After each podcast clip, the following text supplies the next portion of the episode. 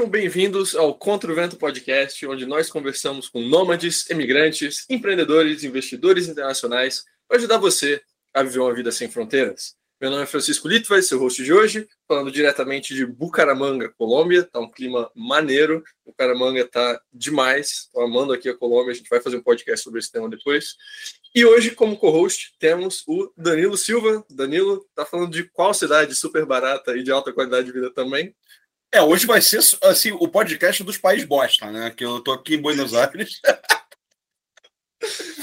Cara, tá, tá ridículo, tá ridículo. Tá dando para pagar. Não sei, a galera já deve estar tá ligada assim no câmbio Blue, imagino, mas para quem não sabe, o câmbio oficial é tipo um real 37 pesos. Só que você só pega isso se tu for trouxa. Pagar com cartão Visa, tu pega um para 60. E se tu for numa Western Union da vida, então numa loja de câmbio, eles te dão 72 reais. 72 pesos para cada real, quer dizer. Então, tipo, tá o país para metade do preço. Muito, muito bom. Também vamos gravar um podcast sobre a Argentina em algum momento. Mas hoje a gente vai conversar com o Fernando Menotti sobre vida e experiências na Bolívia. O Fernando é arquiteto, faz parte da nossa equipe, ele que edita os podcasts que você escuta toda semana, e ele também atua como designer freelance para clientes no exterior. Hoje ele vai nos contar um pouco mais sobre a sua experiência de vida e as particularidades e destinos na Bolívia, um país andino onde parte da sua família mora e onde ele viveu durante 11 anos. Fernando, prazer ter você aqui com a gente hoje. Como é que você está? Tá falando aonde? E aí, Francisco, e aí, Danilo, e aí, todo mundo, beleza? É, Para quem não me conhece, sou o Fernando. É, o Francisco já me apresentou um pouquinho, obrigado. É, no momento, eu estou no Rio de Janeiro, moro aqui no Rio de Janeiro, morei no Rio de Janeiro já há mais de 20 anos da minha vida. É, nesses últimos três anos, voltei a morar aqui no, na Ilha do Governador.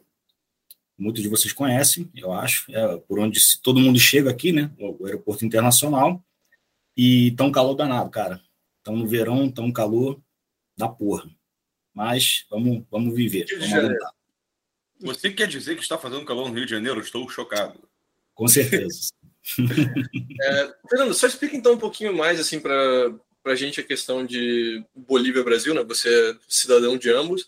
Como foi isso? A sua família é, é de lá e veio morar no Brasil? É do Brasil foi morar para lá? É, você nasceu em qual país? Onde que você morou na Bolívia também? Então, vamos lá. Vou tentar dar uma resumida bem rápida, né? Minha mãe ela veio para o Brasil quando era muito nova, com 18 anos, para estudar. Ela queria viver uma vida aqui, queria tentar. Ela ficou aqui sete anos, conheceu meu pai, me teve. Ela trabalhou aqui na área de turismo. É, não deu muito certo, é, e aí ela voltou. Ela falou assim: Eu tenho só um tio lá no Brasil, um tio que me ajuda, mas mora longe, então assim, eu vou voltar para casa, onde tem meus pais, meus irmãos, minha família, uma estrutura. E aí a gente voltou, não tinha nenhum ano, não tinha nenhum ano de idade. E foi lá que eu me criei, foi lá que eu me alfabetizei, fiquei lá até meus oito anos de idade, né? Então, assim, eu comecei a, a falar falando em espanhol, eu me alfabetizei em espanhol. Cursei até a terceira série do primário lá. Né? E aí ela conheceu meu padrasto, por coincidência brasileiro. ela gosta de brasileiros. E eles decidiram né, viver uma vida juntos. E ele precisava viver aqui, precisava ficar aqui. E aí a gente se mudou para cá, para o Brasil de novo. E aí eu tive que me readaptar, né? tive que é, é, aprender um novo idioma, reaprender a fazer amizades, reaprender a, a estar no lugar com novas pessoas. É, eles nunca me colocaram num curso de português né, para estrangeiros.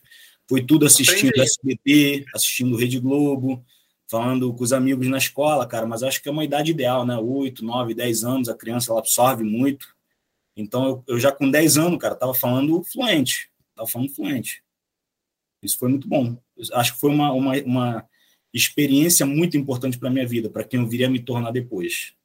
Uhum. Mas aí você falou que você morou no total 11 anos na Bolívia, só que você veio para o Brasil com 8. Ou seja, então depois, já adulto, ou sei lá, na adolescência, você voltou a morar na Bolívia? Correto, correto. Eu decidi para a Bolívia em 2017, tentando me emancipar um pouco, tentando ficar um pouco longe dos pais também, né? Tentando vou, vou tentar a vida, vou querer fazer uma coisa. Eu tenho uma estrutura lá, tenho meus tios lá, só voltando a responder o que você me perguntou, ainda minha família está lá, a família da minha mãe toda é da Bolívia, é, locais de lá, né? e essa é uma coisa que eu quero também entrar mais em detalhe mais para frente. Então falei, bom, tem uma estrutura lá, eu no pior dos casos vou curtir a experiência, né, sendo adulto, diferente do que eu curti quando era criança, viver a vida independente, passar uns perrengues aqui e ali, e foi basicamente isso que aconteceu, cara, porque 2017, 2018, ok, tudo bem, 2019 no final teve teve toda aquela situação política lá na Bolívia, né, que o Evo Morales ele foi se reeleger pela terceira vez, era anticonstitucional, isso isso está na Constituição, isso não podia acontecer. Foi feito um referendo, ele perdeu, ele foi lá e, e, e se candidatou de novo. Ocorreu uma revolta, uma guerra, uma quase guerra civil muito violenta. Foram duas semanas, cara, de desespero, da gente se escondendo em casa, da gente indo daqui para lá, ruas vazias, desertas. Aí eu falei, cara, foi naquele momento que eu falei assim: América Latina pode ser um, uma terra meio complicada, né? Então, é aquela história que a gente sempre, sempre volta. É, é sempre bom ter opções na vida, né? Uhum. Se a situação está pegando tá pegando aqui na, no, sul, na América do Sul, você vai para a Europa. Se está pegando lá na Europa, você vai para outro lugar.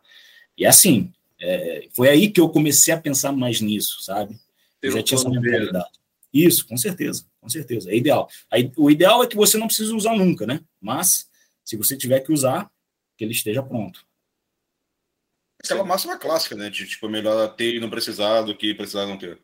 Com certeza, com certeza, com certeza. Foi naquele momento que eu vi na pele, cara. Naquele momento que eu vi na pele isso. Sim. Acho que a gente começou o podcast assim meio dark, é, falando dessa, dessa questão de, de revoltas e, e, problemas constitucionais e tal. E assim, é um país que geralmente o brasileiro não pensa em morar, né? A gente não tem nenhum cliente que chegou para a gente, tipo, quero ir morar na Bolívia, tipo, é, diretamente. Acho que faz sentido a gente começar o podcast falando um pouco de o que, que a Bolívia tem a oferecer, assim, o que que, que, que as pessoas deveriam ter interesse na Bolívia. E aqui eu consigo pensar tanto pela avenida de turismo, de coisas que tem para oferecer lá, algumas talvez oportunidades econômicas de carreira, e depois a gente pode falar um pouquinho dos impostos, que também são interessantes, mas não sei, por onde você gostaria de começar na parte de, pô, o que, que as pessoas deveriam, é, o que, que tem de interessante na Bolívia? É, então, é, tem muita coisa interessante na Bolívia, cara. Eu acho que é uma terra é, de extremos, de extremos, realmente muito extremos. É, a gente tem biomas diversos, a gente tem é, habitats diversos, a gente tem situações climáticas diversas. Você tem o ocidente da Bolívia, que é uma coisa que está ali na Cordilheira dos Andes, então, assim, é frio, é seco, é gelado a maior parte do ano. Você tem o Oriente Boliviano, que é a fronteira com o Brasil. Então, assim, é verão, é quente, tá ali o nível do mar. Você tem um meio, que é uma área montanhosa. Você disse Bolívia e mar na mesma frase? É isso mesmo? Não, falei nível do mar apenas. Né? é uma mágoa que os bolivianos têm não ter mar, ter perdido na guerra para o Chile. Mas é, não vou falar disso, senão o pessoal vai me cancelar, cara. É, é preocupante eu falar disso, melhor não falar. Mas é isso, cara. Assim, é uma terra de extremos. É, o que eu mais vejo lá, principalmente em La Paz, que foi onde eu morei boa parte, esses 11 anos inteiros, né? Eu conheço outros, outras cidades, Cochabamba, Santa Cruz, Sucre. É, minha, fa minha família tinha uma casa em Sucre, lá também passei muitas férias lá. É uma cidade bonita, mas é muito pequena, continua sendo muito pequena. É oficialmente a capital da Bolívia, a capital constitucional, né? Muita gente não sabe isso, mas é a capital constitucional, não é La Paz. É, mas Sucre, fora isso, é, chamam de cidade branca, né? Ela, é, ela é parecida com, por exemplo, Cusco, no Peru, ou, ou, outras cidades coloniais dessa época, né? Se mantém essa arquitetura colonial bonita, geralmente a gente chama de branco, porque geralmente as casas, os, os prédios são brancos mesmo, e, e, tem essa, essa particularidade, né? Geralmente outras cidades que são parecidas, elas já não mantêm, já não preservam essa arquitetura, essas cores, então, Sucre, por exemplo, tem isso. É uma cidade bonita, mas é pequena. Agora, quando a gente fala de La Paz, cara, La Paz com certeza é o destino de todos os estrangeiros que vão para a Bolívia. O cara chega lá em El Alto, né, que é 4 mil metros de altura, o aeroporto internacional de El Alto, 4.096 metros de altura. O cara chega lá, sai do avião, ele já está já tá rarefeito, ele já não está conseguindo respirar legal, né? É, aí você sente, e geralmente você chega e está frio, Dificilmente você vai chegar e tá calor, sabe? É difícil. Aí você. Eu tô olhando aqui, o metro tá dando 13 graus agora lá em La Paz. Isso, isso, né? 13 graus está tranquilo, porque a gente está na época de verão. Verão realmente até faz um calorzinho, mas a maior parte do ano, cara, inverno, primavera, cara, é frio. É, e de noite é mais frio ainda. Aí o cara vai lá, desce do avião, o ar já está rarefeito, o ar está frio. O cara, ele inala, ele já, já sabe que não tem muito, muito oxigênio ali, né? Então, assim, ele tem, tem que se cuidar. É muito normal, muito comum que a pessoa saia e passe mal aquela, aquele dia, aquela noite. Tem remédios feitos lá na Bolívia que são específicos para isso. Tem um que é muito clássico, quem já foi para Bolívia talvez sabe, já tomou, que é o Sorortipil, uma pílulazinha que se chama assim, o pessoal toma e, e passa, né? Passa, passa mal-estar, passa dor de cabeça. E um que é muito clássico é o próprio chá de coca, né? O chá de coca, ele é tão demonizado por certas pessoas, né? Já que a coca, ela é também um componente de, de certos ilícitos, mas o chá de coca, cara, é, não só o chá de coca, mas a folha de coca, ela é extremamente consumida na Bolívia. Lá você pode comprar em basicamente qualquer esquina, tem uma pessoa vendendo lá folhinha de coca na rua, ou em qualquer mercado municipal. É barato, super barato. Obviamente, a Bolívia é a maior produtora de coca do mundo, né? E, e os caras lá, sabe o que as pessoas fazem? Isso é uma curiosidade que eu acho que não muita gente sabe. Eles aculicam. O, o ato de aculicar é o ato de mascar a folha da coca. Ficar mascando durante horas e horas e horas, tipo chiclete. Tem, tem benefícios de é, analgésicos, tira o som da pessoa, deixa ela menos cansada, é, é o que dizem, né? Eu já tentei aculicar, mas eu não gostei, não. Acho, acho bem ruimzinho o sabor. Mas, é isso. É? Mais amargo? Qual que é? É muito amargo, é muito amargo, é muito amargo. Aí tem um pessoal que aculica e com, com tem, tem um docinho junto, o pessoal come e tal, mas assim, eu acho que não deixa menos pior, não. Eu não gosto, mas é muito, muito peculiar de lá. Já que a gente já começou assim nessa parte turística, principais cidades, então vamos, vamos fazer meio que o tour assim em Bolívia né, de principais destinos. Então, Sucre, cidade muito histórica, capital, bem preservada, arquitetura colonial. La Paz, você mencionou, é o destino principal turístico. O que, que os turistas vão fazer lá? O que, que tem para conhecer ali perto? Eu acho que La Paz, cara, é a cidade mais divulgada a nível mundial, né? É o que acho que todo mundo lembra quando lembra da Bolívia. Se alguém sabe onde é a Bolívia, tem gente que acha que a Bolívia é na África, né?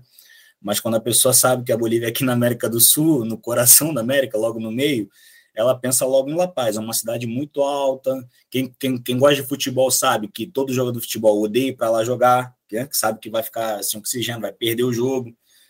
E, e é isso. Acho que esse extremo é que atrai tantas pessoas, né? O pessoal vai lá, ele, o, esse pessoal que é mais mochileiro, que é mais roots, eles adoram ir lá e pegar uns trekkings, pegar umas trilhas pesadas que duram dois, é, três dias. Né? Isso, tem muita montanha, né? muito montanhoso. La Paz não deixa de ser uma cidade que está no meio de um vale, né? Então, assim, o vale é, é, o que cobre ela, que é a cidade de Del Alto e outras coisas ali ao redor, La Paz está um pouco mais embaixo, 3.600 metros, e tem a área rural de La Paz que está mais embaixo ainda, que é uma área mais, mais, mais gostosinha de ficar, né? até mais agradável, mais quente, onde rola muita produção de frutas, de verduras, mas assim, La Paz em si é aquilo. Então, eu acho que é isso, cara. É, tem, tem, tem muitas particularidades que atraem essas pessoas que estão ávidas por, por experiências novas, experiências diferentes, né? Que, que obviamente talvez já visitaram Peru, já visitaram Chile, e que são países muito similares, né, tanto na cultura, no povo, nos costumes. Não foi para Bolívia ainda, cara. Vai para vai Bolívia e começa em La Paz. É aquilo. Por exemplo, é, isso aí foi, foi implantado já, acredito que tem uns, é, tem uns 10 anos. Eu até trabalhei numa obra do teleférico. Foi implantada, cara, uma, uma rede, uma linha de teleféricos muito extensa em toda a cidade de La Paz certamente é a linha de teleféricos mais, é, mais longa, que está no lugar mais alto do mundo, com certeza, porque assim, são muitas linhas. Tem linha vermelha, linha amarela, linha verde, linha marrom, linha branca, linha laranja. Tudo isso está interligando meio que La Paz inteira e ainda interliga ela com a outra cidade de Del Alto, que é onde fica o aeroporto, né? Então, uhum. assim, é, é, bonito, é gostoso você fazer essa, essa, essa, viagem toda, esse passeio todo. É barato. Uma, uma passagem tipo cinco bolivianos, não é nem um dólar de, de um trajeto. Aí você passa de um trajeto para outro, paga mais cinco.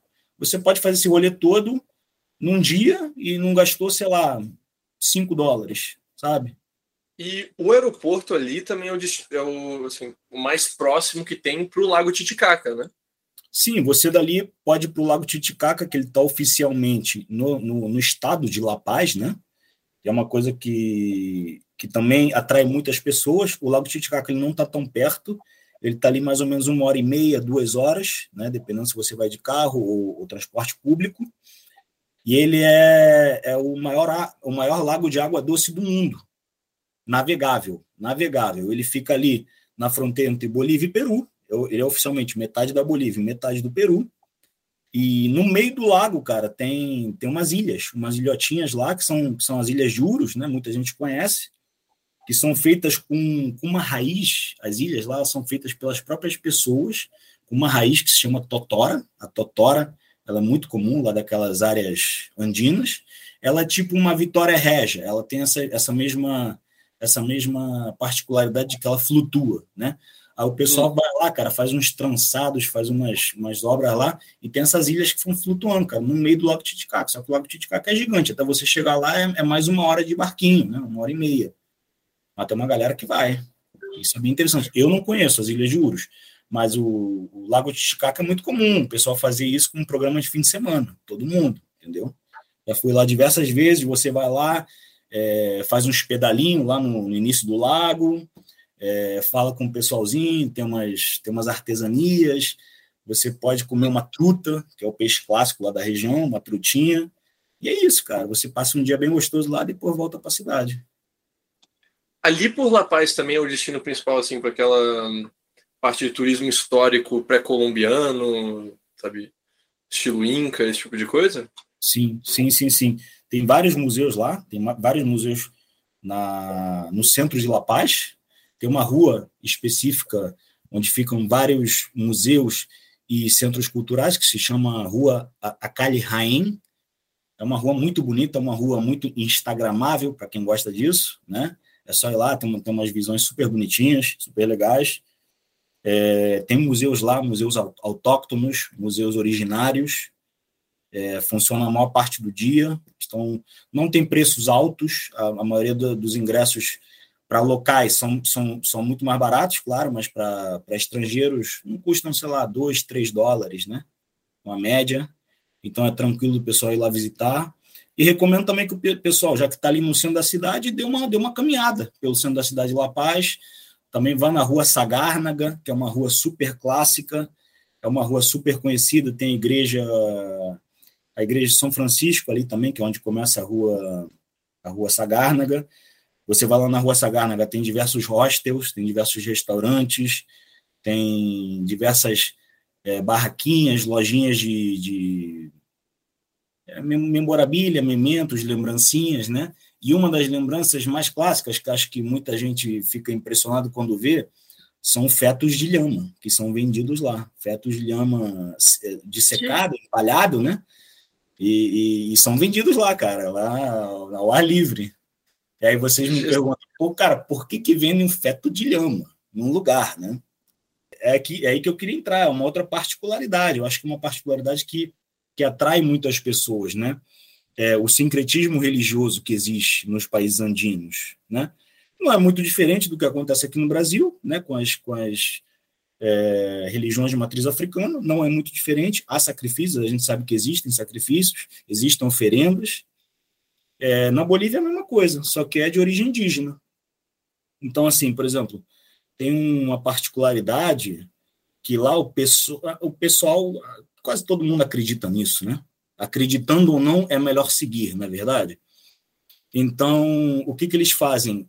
antes de iniciar uma construção, seja ela qual for, uma casa, um prédio, qualquer coisa, você tem que você tem que oferecer alguma coisa à mãe terra, que é a Pachamama. A Pachamama ela é a mãe terra, ela precisa receber uma oferenda, já seja em, em, em, ser, em seres, né, em seres vivos, que foram vivos um dia, em álcool, em bebida, em outro tipo de presente, cigarro, é, esse tipo de coisa. Então, assim, é muito comum que antes de iniciar uma construção, exista esse, esse batismo, né? Essa, essa, essa oferenda que ela é feita com fogo também, o pessoal joga bebida no chão e tal.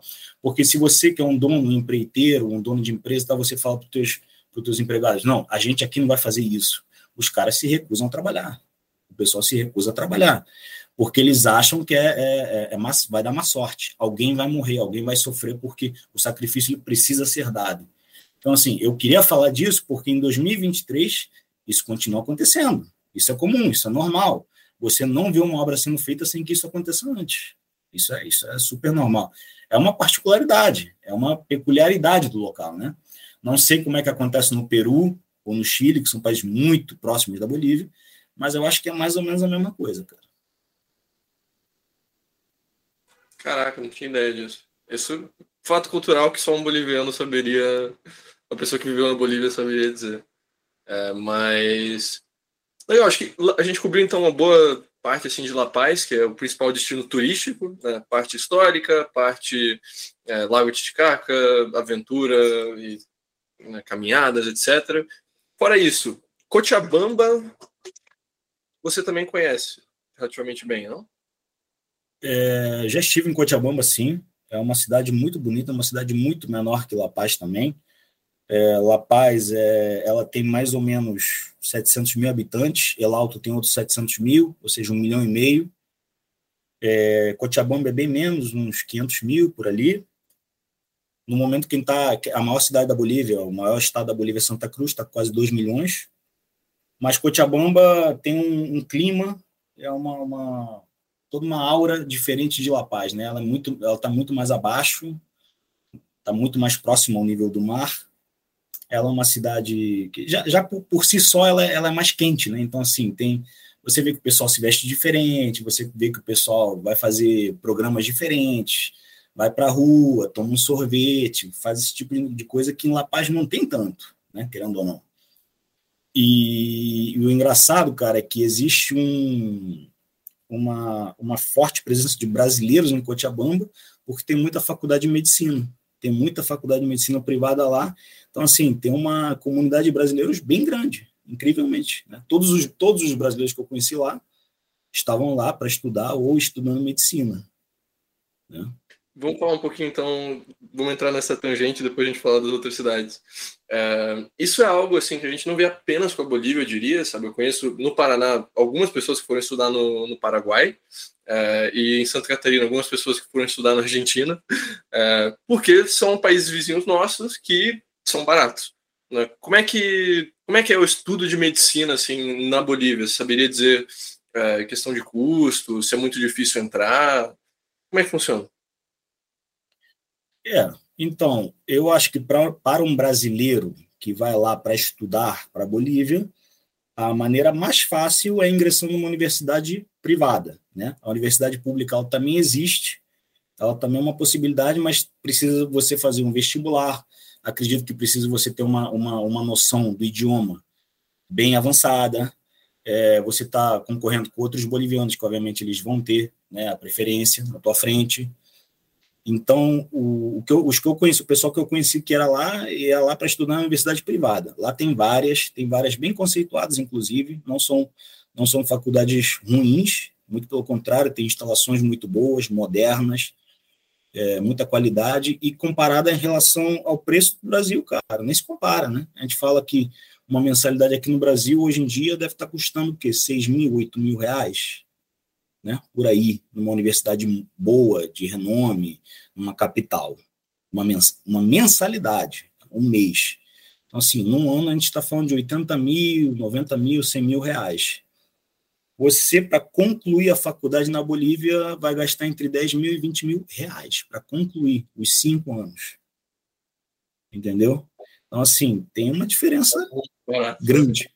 Grande, tem uma diferença muito considerável, né, cara? Então, assim, você indo lá, morando num lugar legalzinho, num AP, tendo teus gastos, pagando a faculdade, você não vai gastar nem a metade do que você gastaria aqui no Brasil. Então, é, é o que muitas é. pessoas fazem.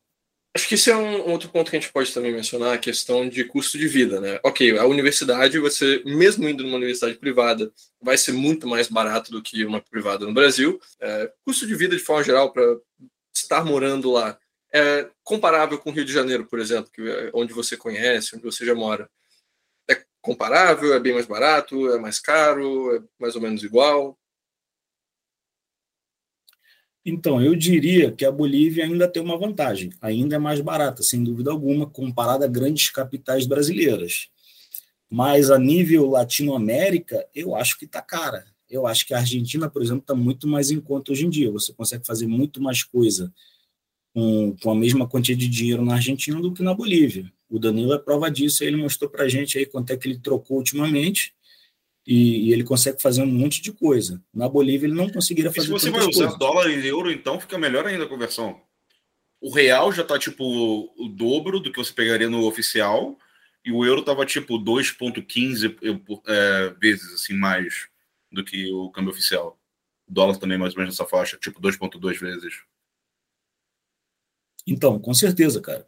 Lá, quando eu morei entre 2017 e 2019, eu fui corretor imobiliário, então eu sabia o preço dos imóveis todos, e eu sinceramente achava absurdos, cara. Achava absurdos, porque, primeiro, esse tipo de coisa, automóvel, é, bem imóvel, tudo isso é, é comercializado em dólar, né? É comercializado em dólar.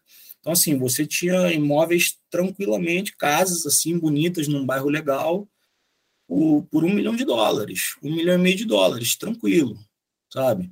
Isso aí é o quê? Isso aí é 8 milhões de reais. 8 milhões de reais você compra qualquer, qualquer coisa muito boa aqui no Rio de Janeiro, ou em São Paulo, que são duas das cidades mais caras do mundo, entendeu?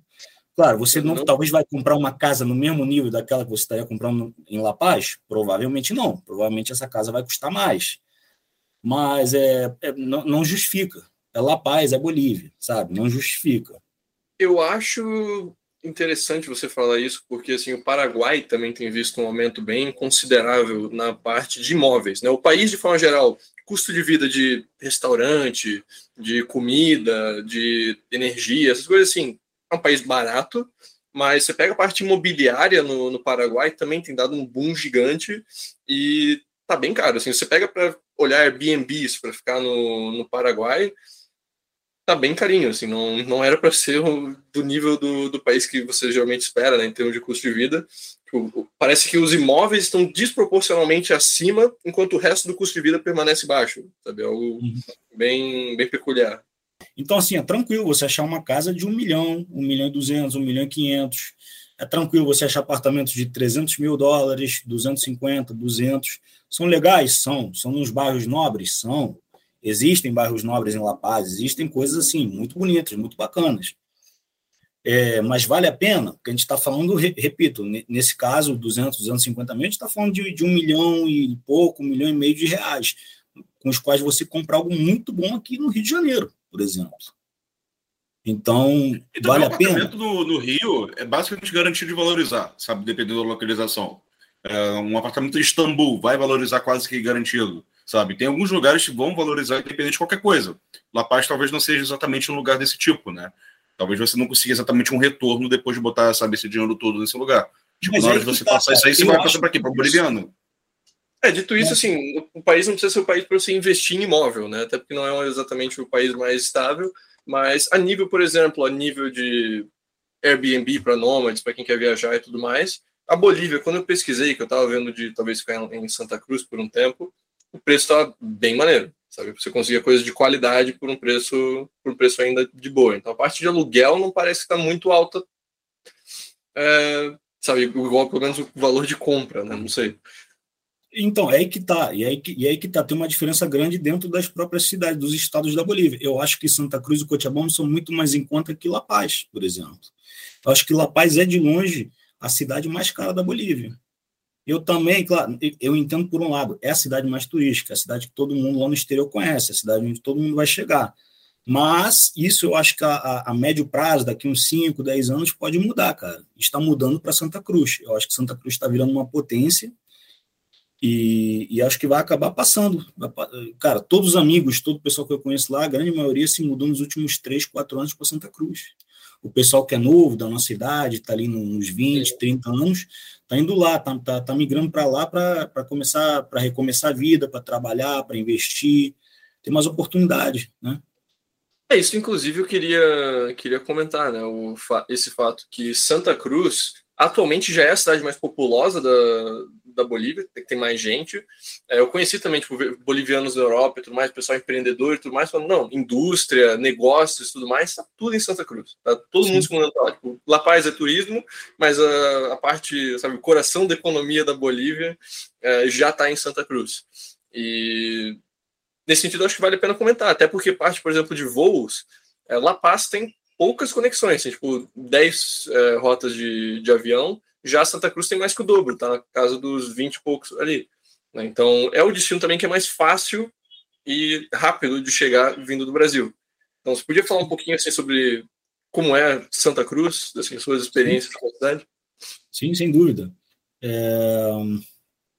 Santa Cruz é um clima muito próximo, muito parecido ao que você vai achar no Mato Grosso, né? É a fronteira com o Mato Grosso, obviamente a fronteira ali com, com as cidades de Cáceres, com todas aquelas cidades ali do Mato Grosso, Mato Grosso do Sul, tem também fronteira mais para cima na Bolívia, que é Beni, Pando, tem fronteira com Acre, que o Acre, obviamente, para quem não sabe, pertenceu à Bolívia, né? É, e foi trocada por uma ferrovia que, que não, não durou nada, não valeu nada. A Bolívia perdeu essa terra também há mais de 100 anos. E... Países com histórico de fazer bons negócios. Né? De fazer bons negócios. Sim, sim. Então, é, é interessante falar isso, cara, porque Santa Cruz tem, tem muitos parentescos ao Brasil, né? Eu diria que o modo como as pessoas se vestem é completamente diferente do modo como as pessoas no Ocidente, em La Paz, se vestem, é, as roupas são mais coloridas, tem menos roupa. Quer dizer que as pessoas não estão andando de lhama com sombreiro e ponte lá em Santa Cruz, né? Exa exatamente, cara. As pessoas estão andando como andam no Brasil, sabe? De vestido, de chinelinho, de bermuda. Isso você não vê em La Paz, cara. Eu era o único cara que andava de bermuda lá em La Paz. E o pessoal, e o pessoal me olhava que nem maluco, entendeu? Só que, pô, é isso, é desse jeito. Mas em Santa Cruz é normal. É estranho o cara andar de, de calça, entendeu? De, de casaco. Não, tem necessidade. Né? E, por exemplo, o Santa Cruz, cara, tem muita informação. Primeiro, tem muitos brasileiros lá, tem até bairro lá, meio que não oficial, tem muito brasileiro vivendo. Querendo ou não, é, a violência em Santa Cruz é diferente né, do que a violência urbana no ocidente da Bolívia em La Paz. Cidade fronteira também, né, cara? Tem esse tipo de característica. Assim, fronteira, assim, sim, é fronteira direta, fronteira direta, direta. Tem muito contrabando, né? Você falou também que tipo a produção de coca na Bolívia é ridícula de grande. É, Deve ter alguma relação, é né? Com certeza. Mas a fronteira tipo, tá, na, tá na porta, tem, sei lá, 500 quilômetros de, de Santa Cruz até realmente chegar no Mato Grosso? Sim, mas, é, mas por exemplo, lá, lá no Beni, que é o estado mais, a, mais ao norte, tem uma cidade que é, que é Guaiara-Mirim, que do lado da Bolívia se chama Guaiara-Mirim e do lado do Brasil se chama, se chama Guajara-Mirim. Então, assim, é literalmente a mesma cidade, só que com nomes um pouquinho diferentes, mas, assim, lá o pessoal convive sendo brasileiro e boliviano desde sempre. Todo mundo fala espanhol e português. Então, isso acontece muito. Tem muitas não, cidades assim. Mas digo, tipo, em Santa Cruz, Santa, Santa Cruz, Cruz, não é mesmo, porque não é, tipo, ali não é fronteira. Né? Não, não é fronteira. A cidade, a cidade de Santa Cruz, não. Mas a região que diz que é de fronteira. De a região, sim. O estado de Santa Cruz, sim. Agora, Entendi. Santa Cruz tem umas particularidades, cara, muito engraçadas. Eles, eles adoram o carnaval brasileiro, então eles construíram já há uns 10 ou 20 anos um lugar que se chama Cambódromo, né? que é literalmente uma avenida igualzinha aqui a Sapucaí, né? em vez do Sambódromo, eles chamaram de Cambódromo. Por quê? Porque o pessoal que é originário lá, lá do Oriente Boliviano, Santa Cruz, Pando, Beni, eles são conhecidos informalmente como cambas, né? E o pessoal do Ocidente, de La Paz, é, Sucre, Oruro, são escolhas. Então, assim, tem aquela rixa de sempre, camba versus escolha, tipo paulista versus carioca. É. Isso, isso. Então, assim, o pessoal se odeia. Lado A, lado B. Tem, tem gente que se odeia real, tem gente que fala assim, não, camba não vale nada, colha não vale nada, e por aí vai. É uma coisa é, muito então... humana isso, né? De tipo arrumar motivo para odiar os outros. Tipo, tinha uma época sim, lá sim. em Copacabana, acho que era a galera da Barata Ribeiro ficava marcando de cair na porrada com quem morava na Francisca Sá, uma porra dela, sei lá. Nossa Senhora. Isso, aí a gente vê, né, cara, que, que, que, que esse tipo de situação humana acontece independente do lugar, né? É, em todo lugar tem isso. Em todo lugar tem A, lado A versus lado B. Mas é engraçado, é. são particularidades também, né? Falando sobre a violência urbana um pouquinho. querendo ou não, Santa Cruz, cara, é muito mais violento. Acontecem assaltos à mão armada, acontece assalto com arma de fogo. Isso em La Paz, cara, não existe. Essa é a realidade. Isso em La Paz, naquelas cidadezinhas próximas, Oruro, Potosí, tem Sucre, você não vai ver, cara. Você não vai ver uma pessoa armada te assaltando, te assaltando e, e tentando roubar teu celular no meio da rua. Não vai acontecer. O que vai acontecer, talvez, é se você está numa quebrada, que existem, o maluco tire a faca para você e te peça teus, teus pertences. Mas, assim, arma de fogo não existe. Agora, em Santa Cruz, já é outro papo, né? Já é outro papo. É muito mais violento, acontece assalto, assalto em shopping, assalto na rua, assalto em loja, é mais violento, há mais homicídios. Então, são coisas que a gente coloca na balança também, né? Sim. O... Dito isso, assim, eu de um amigo meu que morou na Bolívia por um bom tempo, o Jake, né, que pô, conhece quase tudo que é país da América Latina, é, ele falou que em Santa, Santa Cruz da Serra tem basicamente o melhor bairro para se viver em toda a Bolívia, que é o bairro Equipetrol, ele falou, que, pô, se tu tá morando lá, assim, é o melhor bairro para estar no país inteiro em termos de caminhabilidade, de shopping, de vida noturna, de segurança e coisa assim. É, então, acho que talvez na média a cidade de Santa Cruz seja mais violenta, mas tem assim um lugar, pô, as elites vivem aqui e tal, e é um lugar top. Meio que Rio de Janeiro, né? Rio de Janeiro é um lugar violento, mas você tem, por exemplo, Zona Sul, que é meio que uma bolha é, ali na, na realidade carioca. Né? É, eu, eu, eu, eu, concordo. Eu diria que sim, que Petrol é um bairro, é o melhor bairro de Santa Cruz, tem imóveis muito caros, de alta qualidade, e o pessoal que tem mais dinheiro que acaba morando lá. Né? Então, obviamente, vai ter mais segurança, mas tem, tem tudo, é, é, é, bem servi, é bem servido, né, como a gente fala. Tem shoppings perto, tem farmácia, tem centro comercial, tem tudo, tem tudo. Então, sim, eu acho que é uma excelente opção para quem está pensando em passar uma temporada lá na Bolívia. Né? Uhum. Em termos de assim outras coisas turísticas, Santa Cruz também tem, por exemplo, natureza, é, sabe, sei lá, cachoeiras ou alguma coisa assim nesse sentido para oferecer? É, Santa Cruz tem um parque, que é um parque privado que eu conheço, que é o, que é o parque que se chama Gembé, ou Guembé, eu não sei como é que se pronuncia, mas é um parque privado muito bonito, muito grande, muito extenso, que tem uma natureza super super diversa, super incrível, tem animais, tem piscinas, tem, tem quedas de água naturais, acho que vale a pena conhecer o pessoal, se puder anotar, Parque Gembé, ou Guembé. Uhum. É, fora isso, cara, é o Oriente, o Oriente Boliviano, Santa Cruz, Beni, Pando, eu sempre gosto de citar os três juntos, porque assim, é lá que acontece a agropecuária na Bolívia. Então, assim, você tem quilômetros e quilômetros, um horizonte inteiro verde de, de terras para pastar, de, de, de, pequenos produtores, de pequenos fazendeiros, o pessoal que está ali produzindo o seu gado, e que muitas vezes são até inóspitas, não dá para você chegar, sabe, de carro, não dá para você chegar de carro, de caminhão, você tem que chegar de avioneta, literalmente. Tem gente que, que, que tem, que tem lugares lá que, que tem que chegar lá de, de outras formas, porque tem muito rio, tem muita coisa acontecendo, às vezes alaga, tem umas áreas lá bem, bem, bem afastadas, a gente está falando de hectares, hectares, hectares, hectares. Então, a Bolívia é muito extensa, só que ela é muito pouco povoada. Vale lembrar isso também. É um país grande, acho que é o quarto ou quinto maior país da América do Sul em extensão territorial. Isso não é ruim. Ela é maior que Paraguai, Chile, Equador, é, Uruguai, mas é muito pouco povoada, cara. Tem agora, acho que vai, vai, rolar um censo agora, mas assim, eu tenho calculado na última vez que era mais ou menos 11 milhões de pessoas. 11 milhões de pessoas é muito pouco, cara. É muito Pô, pouco. Rio de Janeiro. Rio de Janeiro, São Paulo. Rio de Janeiro, Rio de Janeiro, sim. É, sem contar que, assim, existem estimativas de que tem pelo menos um milhão de bolivianos fora da Bolívia. Entendeu? Em comunidades é, pelo mundo. A, a maioria deles, ou nos Estados Unidos, ou na Argentina ou no Brasil. É uma coisa que eu queria falar também. A presença de bolivianos aqui no Brasil é muito grande. Sim, tem é tranquilamente 200 mil bolivianos. E aí você se pergunta, pô, por quê? Por que, que tem tanto?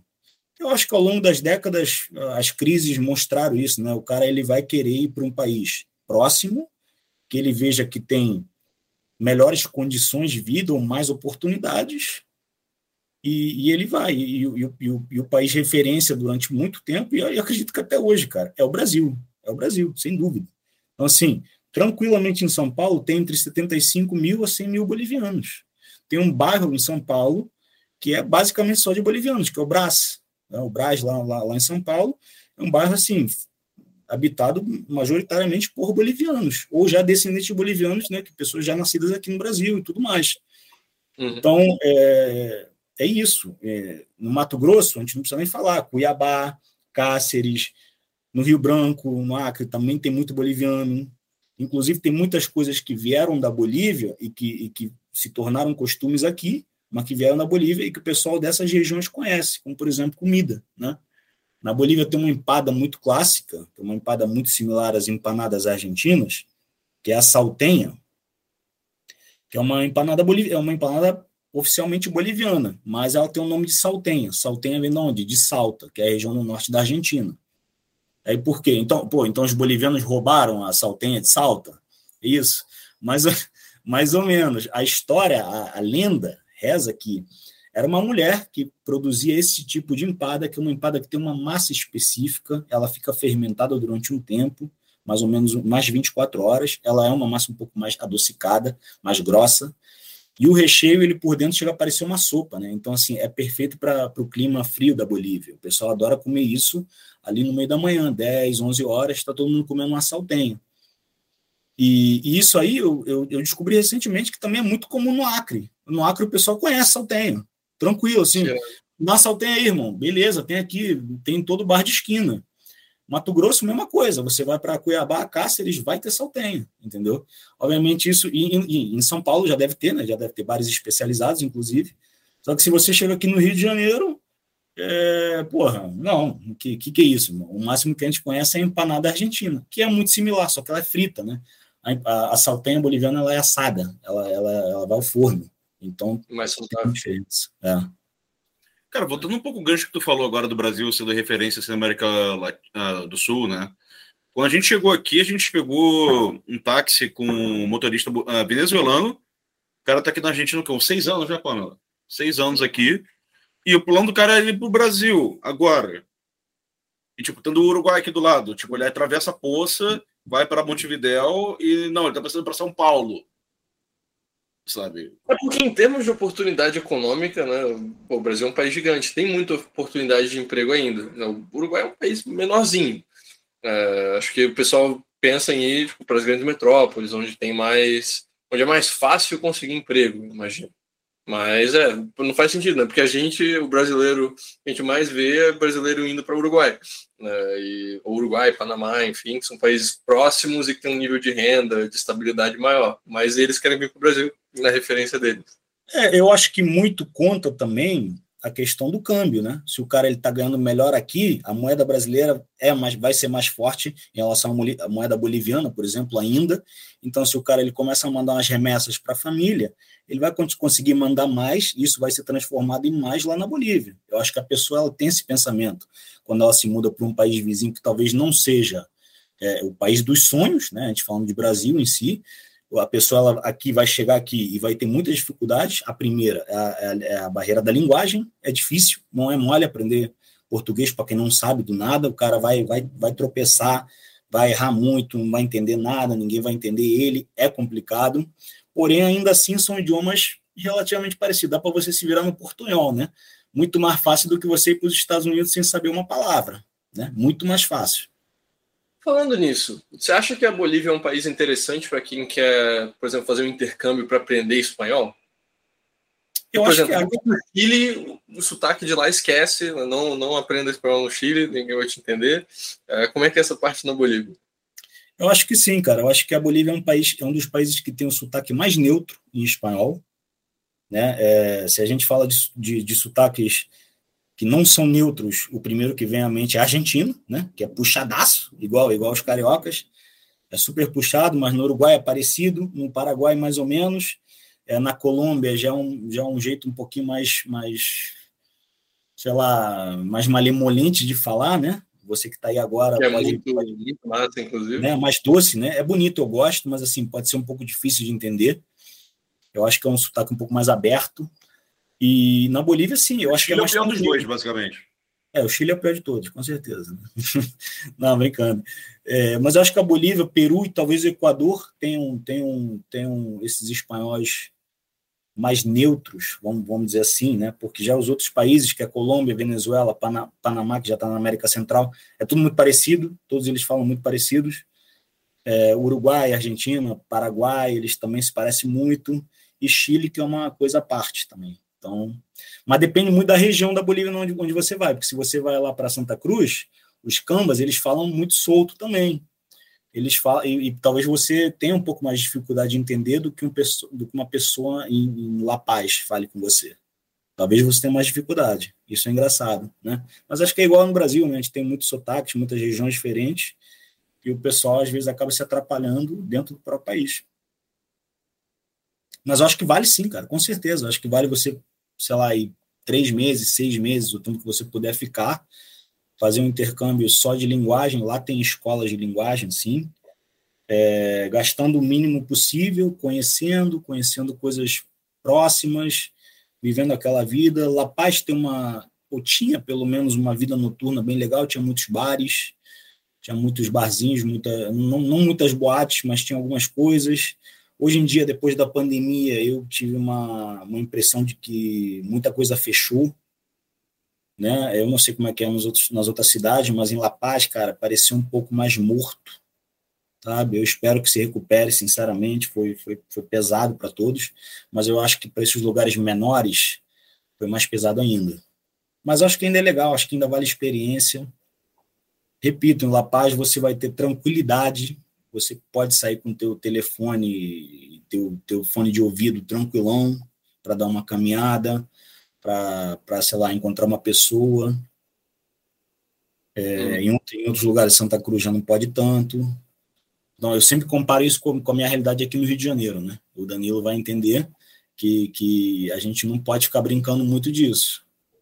Não pode sair muito, porque pode acontecer algum problema. Mas em La Paz, cara, nunca tive problema em relação a isso, na boa. Sempre me senti bem. Eu escolhi morar lá nesses últimos anos também por isso, porque era bem tranquilo você consegue, você acha uma tranquilidade, uma paz, exceto quando tem é, embate civil, né? Aí não tem jeito, aí, te, aí deu problema, mas fora isso, muito tranquilo, muito tranquilo.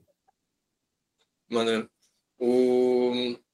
Um ponto que dá, dá para mencionar também, né, que você falou, ah, vai ficar três meses, seis meses, tudo mais. A Bolívia é um dos países que fazem parte do acordo de imigração do Mercosul. Né? Então, igual que a gente sempre fala sobre Uruguai e Paraguai, se aplica para cá você, por ser brasileiro, tem o direito de ir lá e retirar uma residência de Mercosul. Você não precisa de investimento, não precisa de oferta de emprego, não precisa tá, já ter sido aceito numa universidade, não precisa mostrar qualificação, nada. Só por ser brasileiro, você só pega os documentos lá, é, carteira, cadê a, ah, perdão, certidão de nascimento, certidão de antecedentes criminais, às vezes, dependendo do país, pede certificado de vacinação também, e tu pode ir lá pegar residência e morar no país, cara. Né? Mora e depois torna para permanente, e depois pode eventualmente até pegar a cidadania. Né? Não, não que a cidadania boliviana dê alguma coisa que o Brasil já não dê, porque na né, América do Sul vai ser mais ou menos similar. O passaporte brasileiro dentro do nosso bloco é muito bom, mas só mencionando, né, assim, para quem tiver interesse de ir para lá para estudar ou sei lá, para ter alguma oferta de emprego ou para curtir como nômade por um tempo mais longo, essa é uma possibilidade também. Cara, e, você, e vale destacar também que a Bolívia tem tributação territorial, né? Então, sei lá, você por algum motivo tem alguma renda de fora, fazer algum tipo de tradução, sei lá, mas por algum motivo quer estudar medicina, porra, vai para lá, pode ter residência lá e você ainda está isento de imposto. Isso, isso. Exatamente. Isso. Esse é um ponto que é, é bem importante clarificar. A Bolívia, apesar de ter um histórico de ser um país mais de esquerda, etc., é, é um país que não tributa renda de fora. Ou seja, eles têm um imposto de renda lá de 13%, só que sobre a renda nacional. Renda proveniente de fontes do exterior é isenta de imposto, igual no Paraguai, igual no Uruguai. Então a gente tem três países na América do Sul em que, se você tem renda de fora, você consegue viver isento de imposto. A Bolívia é um deles. É importante mencionar também que a Bolívia tem um outro imposto relevante, que é o imposto sobre o, as grandes fortunas. No caso, o Uruguai também tem um imposto desse, só que é só sobre ativos uruguaios. Se o seu patrimônio está fora do Uruguai, não se aplica. É, já a Bolívia tem um imposto desse sobre patrimônio tanto local quanto de fora. Só que é só para um patrimônio acima de mais, mais ou menos 4 milhões de euros na conversão atual. Então, assim, para a maioria do nom dos nômades que estão começando, que estão indo aí, se gostarem da Bolívia como um lugar para ficar, como para passar, passar o tempo e ter uma vida barata enquanto trabalha, sei lá, para clientes na Europa, clientes nos Estados Unidos, é uma opção que você vai viver basicamente livre de impostos. Concordo, concordo, cara. Concordo completamente. Eu acho que é um país curioso para quem quer viver aventuras, para quem quer conhecer coisas extremas. Repito, eu acho que o grande diferencial da Bolívia é o turismo, o turismo de coisas que estão muito fora da curva, que não tem em nenhum outro lugar do mundo. Eu acho que é talvez o maior erro, maior erro da Bolívia também. A Bolívia ela não faz uma propaganda boa de si mesma, sabe? É uma coisa que me incomoda, porque assim, tudo que a gente vê da Bolívia é, é Cordilheira dos Andes, altiplano, indígena, é, pobreza, terra batida, e não é isso, cara. Não é bem assim, entendeu? Primeiro que, assim, o, a população da Bolívia não é 100% de indígenas. A primeira coisa. Aproximadamente uns 70% é indígena, ainda puro ou já mesclado, né? Que a gente chama de, de mestiço. E os outros 30% vêm da Europa, tem até afro-descendentes, então tem muitas coisas diferentes. Porque a primeira coisa que o pessoal se me perguntava é: pô, cara, eu vim da Bolívia, mas minha família é de origem italiana. Pô, mas como assim tu não é índio? Sabe? Mano, como assim, cara? É, não sou, entendeu? Minha família é italiana, chegou lá e tal, e, e foi assim que aconteceu. É isso, normal. O pessoal falava, não acredito. Para mim lá só tem índio, só tem indígena, pessoal morando em Oca ainda. Não é bem assim. Agora, isso ainda existe? Existe. O pior é que existe, cara mas é, eu não posso nem dizer que é uma maioria, porque não é. A grande maioria está concentrada nos centros, nas cidades, ou em cidades menores, né? Então é isso, cara. Eu acho que é, é, é, o maior erro da Bolívia não fazer uma boa propaganda dela mesma, porque o pessoal acha que é um país miserável, é um país que não tem nada, é um país que tem uma infraestrutura urbana pífia, é um país que tem terra batida nas ruas ainda, e assim, isso acontece? Acontece, mas acontece no Brasil também. Os interiores do Brasil são assim, acontece na América Latina toda, acontece em tudo que é lugar subdesenvolvido, ou que, ou que está em desenvolvimento, sabe? Agora, tem uma boa parte da Bolívia que é acontece é... em Portugal. Exatamente. Agora, tem uma boa parte da Bolívia que é extremamente bem infraestruturada, entendeu? Tem bairros de gente muito rica, tem bairros de, de classe média, classe média alta. Eu estou falando isso em todas as grandes cidades: La Paz, Cochabamba, Santa Cruz, Sucre, é, aí já começa a acontecer menos ali no Beni, em Potosí, em, Potosí, em Oruro, começa a acontecer realmente menos, mas essas quatro cidades tem, pô. Não, é, não é que não tem, tem sim, entendeu? E em relação à população também, tem gente que mora em Oca, em, em casa feita de, de, de, sei lá, de terra até hoje, tem, isso é verdade, principalmente essas pessoas que estão no altiplano, sabe, que, que, que vão lá e fazem sua plantaçãozinha de batata, de qualquer coisa, elas ainda moram desse jeito. Isso é verdade, mas é um, é um, problema social, uma mazela que ainda está para ser resolvida, entendeu? Agora, esse não é o total do país. Não adianta dizer que é, porque não é, entendeu? Vale também mencionar isso, uma curiosidade. A Bolívia é o país com a maior, com a maior diversidade de batatas do mundo. Então, assim, tem batata lá, cara, tem batata de todas as cores, batata branca, vermelha, roxa, e que é natural, não é pinta, sai da terra mesmo. Né? E, obviamente, doce, né? Oi? Se você é irlandês, tu vai amar a Bolívia. Exatamente. Se tu adora batata frita, cara, tu vai amar. Se tu adora batata, purê, qualquer coisa, tu vai adorar a Bolívia, cara. Essa é a realidade. Mas, cozinha, de forma geral, na, na Bolívia, assim, é mais voltado para quê? Para carnes, para laticínios, para, sei lá, lhama? Uhum. Então, tem muitos tubérculos, né? Tem muita batata, tem muitas é, é, variantes da batata, a gente chama de ah, tem muita coisa, tem muita coisa. Tem oca, tem tem coisas parecidas ao inhame, tem obviamente também muito muita macaxeira, muita mandioca. Muito é fe... muito, muito, muitos dos pratos são feitos à base disso. Tem muito queijo no meio, tem carne também, tem muitas é, verduras, muitos vegetais, tem muita cenoura, muito milho, muita ervilha. E, e uma coisa. A galera com milhão aí ou, ou nem? Come lhama, é verdade. Sim, sim, sim. Eu já comi lhama. Come os animais. Marrocos Sim. come camelo, ele come Mas assim, não é, não é comum. Problema no sentido literal, né? Não no sentido, né? Galês da coisa. Tá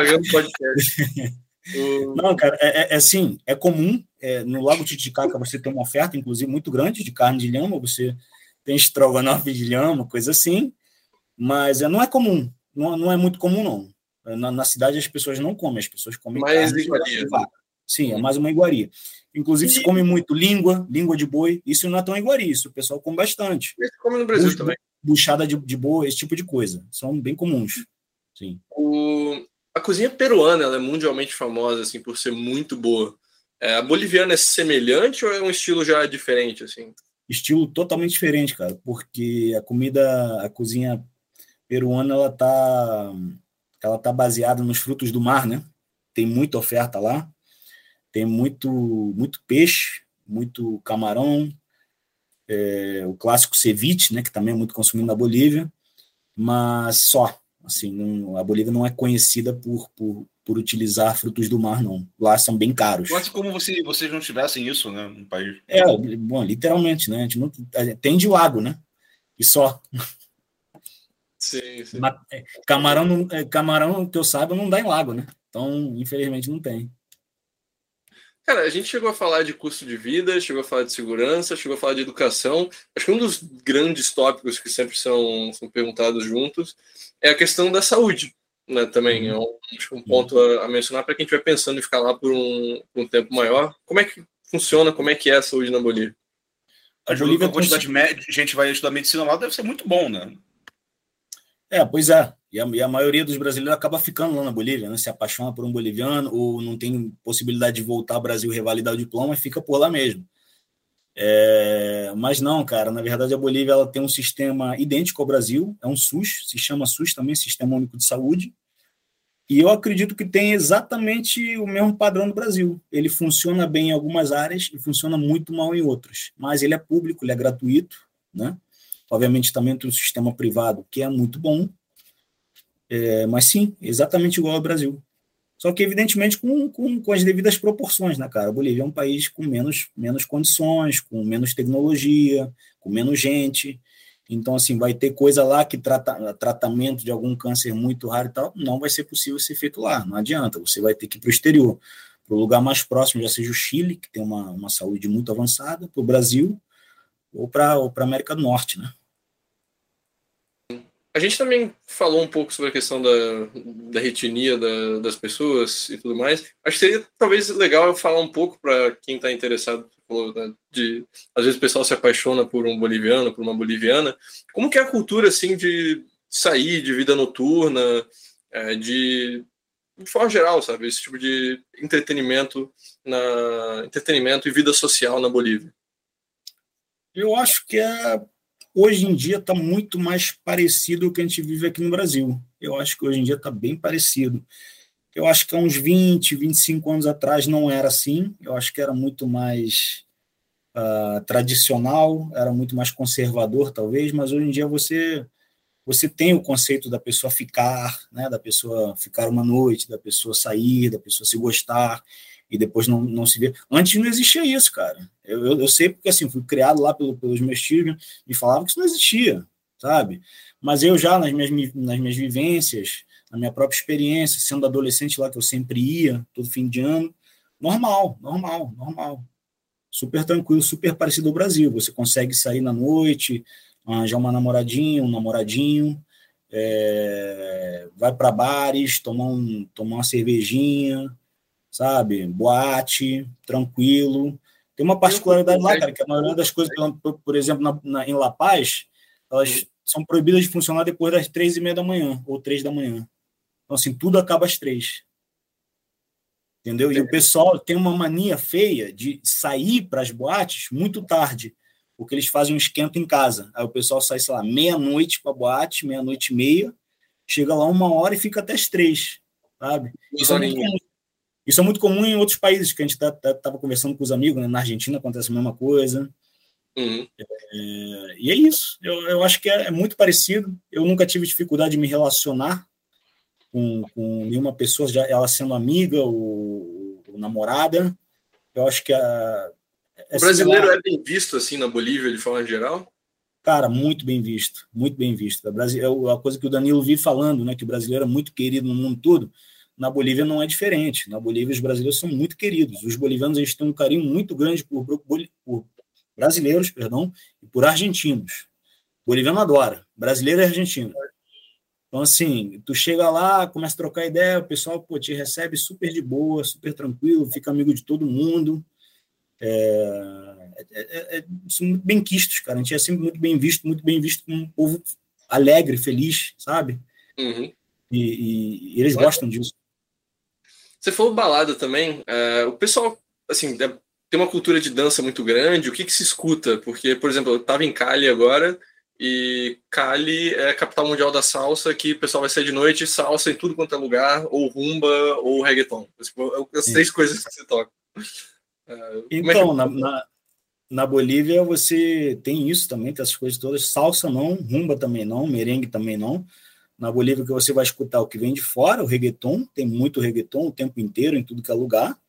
E tem a cúmbia, né? A famosa cúmbia, que é o estilo musical aqui da América do Sul, ali ele surgiu ali, ali na, na, Argentina, no Chile, mas ele espalhou suas, suas raízes ali pelo Peru, Bolívia, Paraguai, Uruguai. Todo mundo conhece o Colômbia também, tem a cumbia, cumbia vilheira. É, porcamente falando, não sei, não sei comparar para quem nunca ouviu, talvez lembre um pouquinho forró do Brasil, talvez lembre um pouquinho. É um estilo assim um pouco mais sentimental, né? Sempre tem umas letras assim meio meio de, de dor de cotovelo, meio de, de, de corno manso, entendeu? Esse tipo de coisa, e o pessoal tá sempre dançando, chorando, bebendo, entendeu? Esse tipo de coisa. Cara, e eles adoram. E aí, hoje em dia, claro, existem já as ramificações, os grupos nacionais que fazem esse tipo de música, cumbia, né? Vivem se apresentando em tudo que é lugar. Mas a grande maioria deles ainda vem da Argentina, do norte da Argentina. Também tem uma ligação muito forte com a Bolívia, né? Tudo que é Salta, Rurui, todos aqueles lugares, tem muito boliviano morando lá também. Até porque, eu já havia mencionado isso antes, a maior comunidade de bolivianos fora da Bolívia é na Argentina, no norte da Argentina, e também em Buenos Aires. Então, assim, lá, só... inclusive, assim, Salta e tudo mais, tem uma cultura mais próxima da Bolívia do que você tem em Buenos Aires, por exemplo. Exatamente, exatamente. E até você vê as próprias pessoas lá já uma mistura muito maior, sabe? Já uma miscigenação de raça muito maior, porque a Argentina tem aquela, aquela ideia de que eles falam que são os europeus, né? Europeus da América do Sul. Mas é lá para o norte, eles são super mais são super misturados, com indígena, até, até brasileiro no meio, entendeu? Aí já é uma outra coisa, cara, uma outra coisa mesmo. São duas Argentinas diferentes, com certeza. Irado.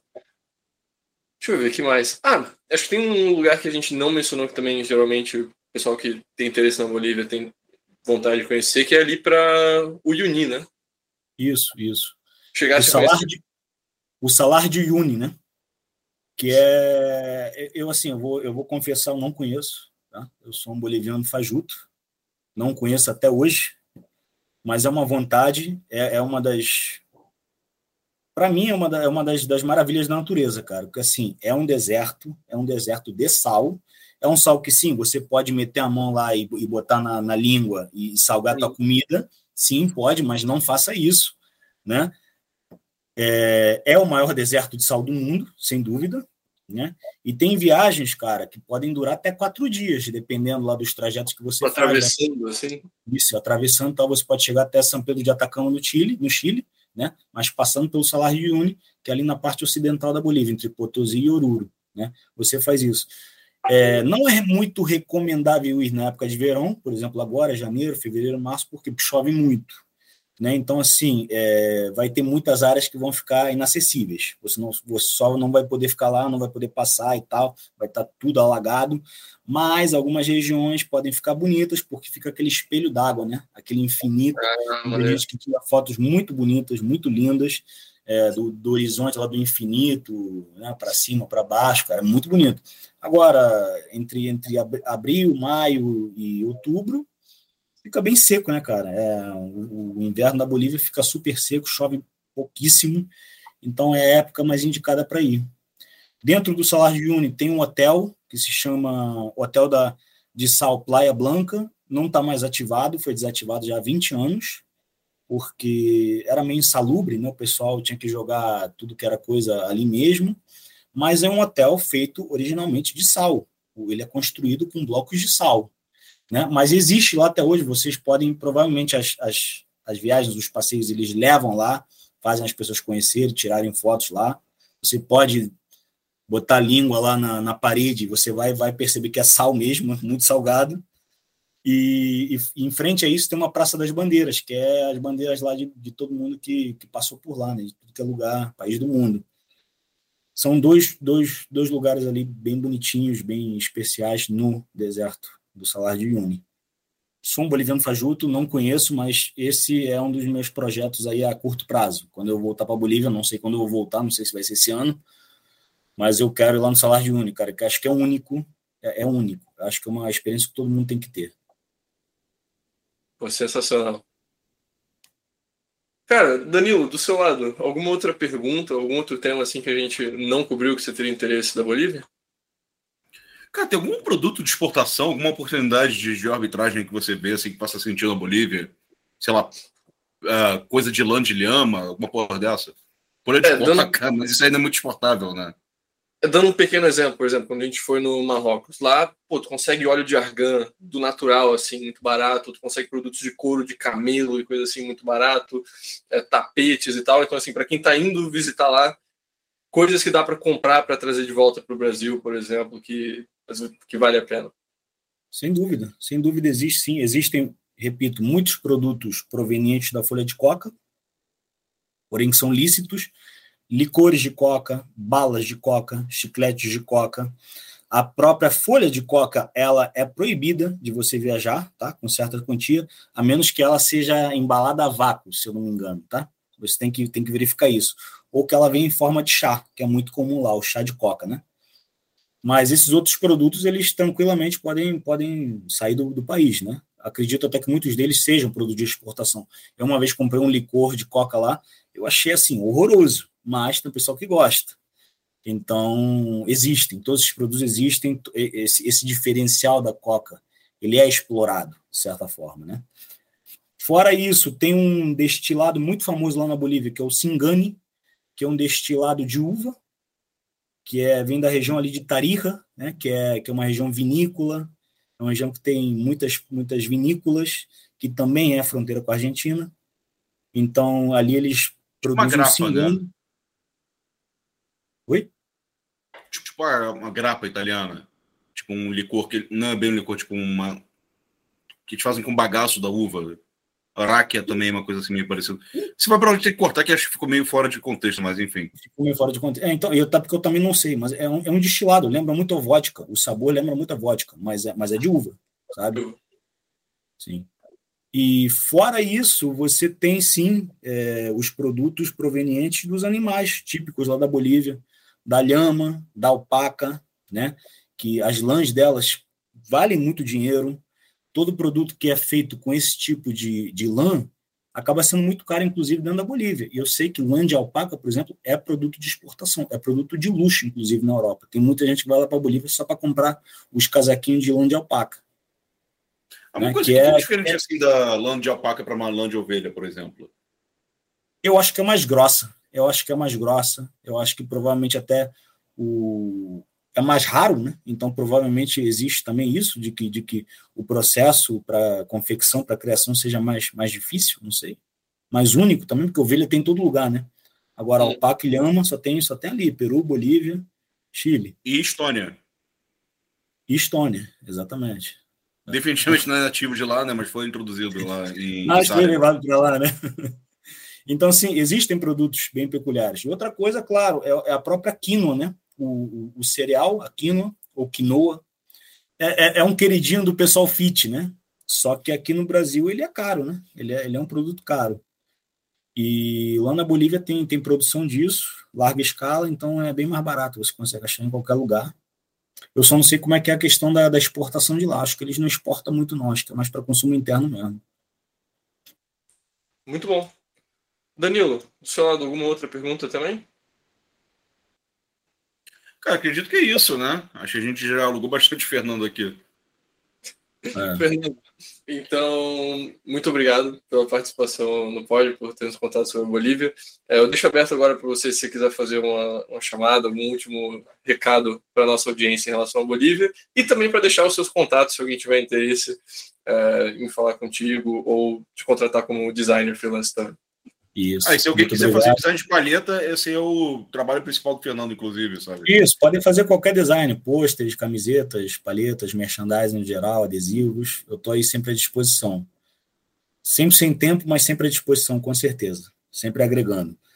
É... E é isso, cara. Agradeço muito pelo convite. Espero ter trazido, não sei, um pouco de luz para quem está afim de ir para a Bolívia, cara. É um país muito bonito, é um país que eu gosto muito, eu amo muito, não por ter morado lá, mas é porque me, me, me, ensinou muitas coisas, me trouxe muitas coisas à minha vida que eu uso hoje em dia, sabe?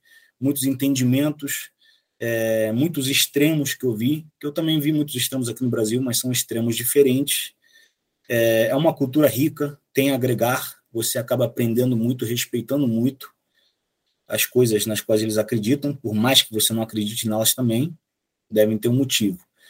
É, tem muitas belezas naturais, sem dúvida. É, repito, o Salar de Uyuni, Lago Titicaca, Tiahuanaco, que é a Porta do Sol lá, que é onde antigamente dizem que começou a, a, a civilização inca, né? ali no Titicaca e Tiahuanaco, na teoria, foi ali que começou a civilização inca. Então, assim, até para os místicos, até para quem gosta muito desse tema, é um lugar muito importante, é um lugar sagrado, é um lugar muito bonito. Repito, é um lugar é, especial, vale a pena ir visitar, passar lá uma, duas semanas. Acho que você consegue conhecer legal, direitinho, sem gastar muito. E é isso, e é isso. Eu, eu agradeço o convite, agradeço o papo e quem quiser me procurar, procura lá na CETI ou no a, arroba Estúdio Menotti vou deixar aqui nos contatos, e aí qualquer coisa, vocês mandam uma ideia lá. Até, até para tirar uma dúvida sobre Bolívia mesmo, a gente troca uma ideia, não tem nenhum problema. Beleza, perfeito. Fernando, valeu. Uma ótima tarde aí e até a próxima. É, e só para me despedir, então, em, em, espanhol, manda um recado aí para todo mundo que está assistindo a gente. Nós esperamos em Bolívia, amigos. Tchau, tchau.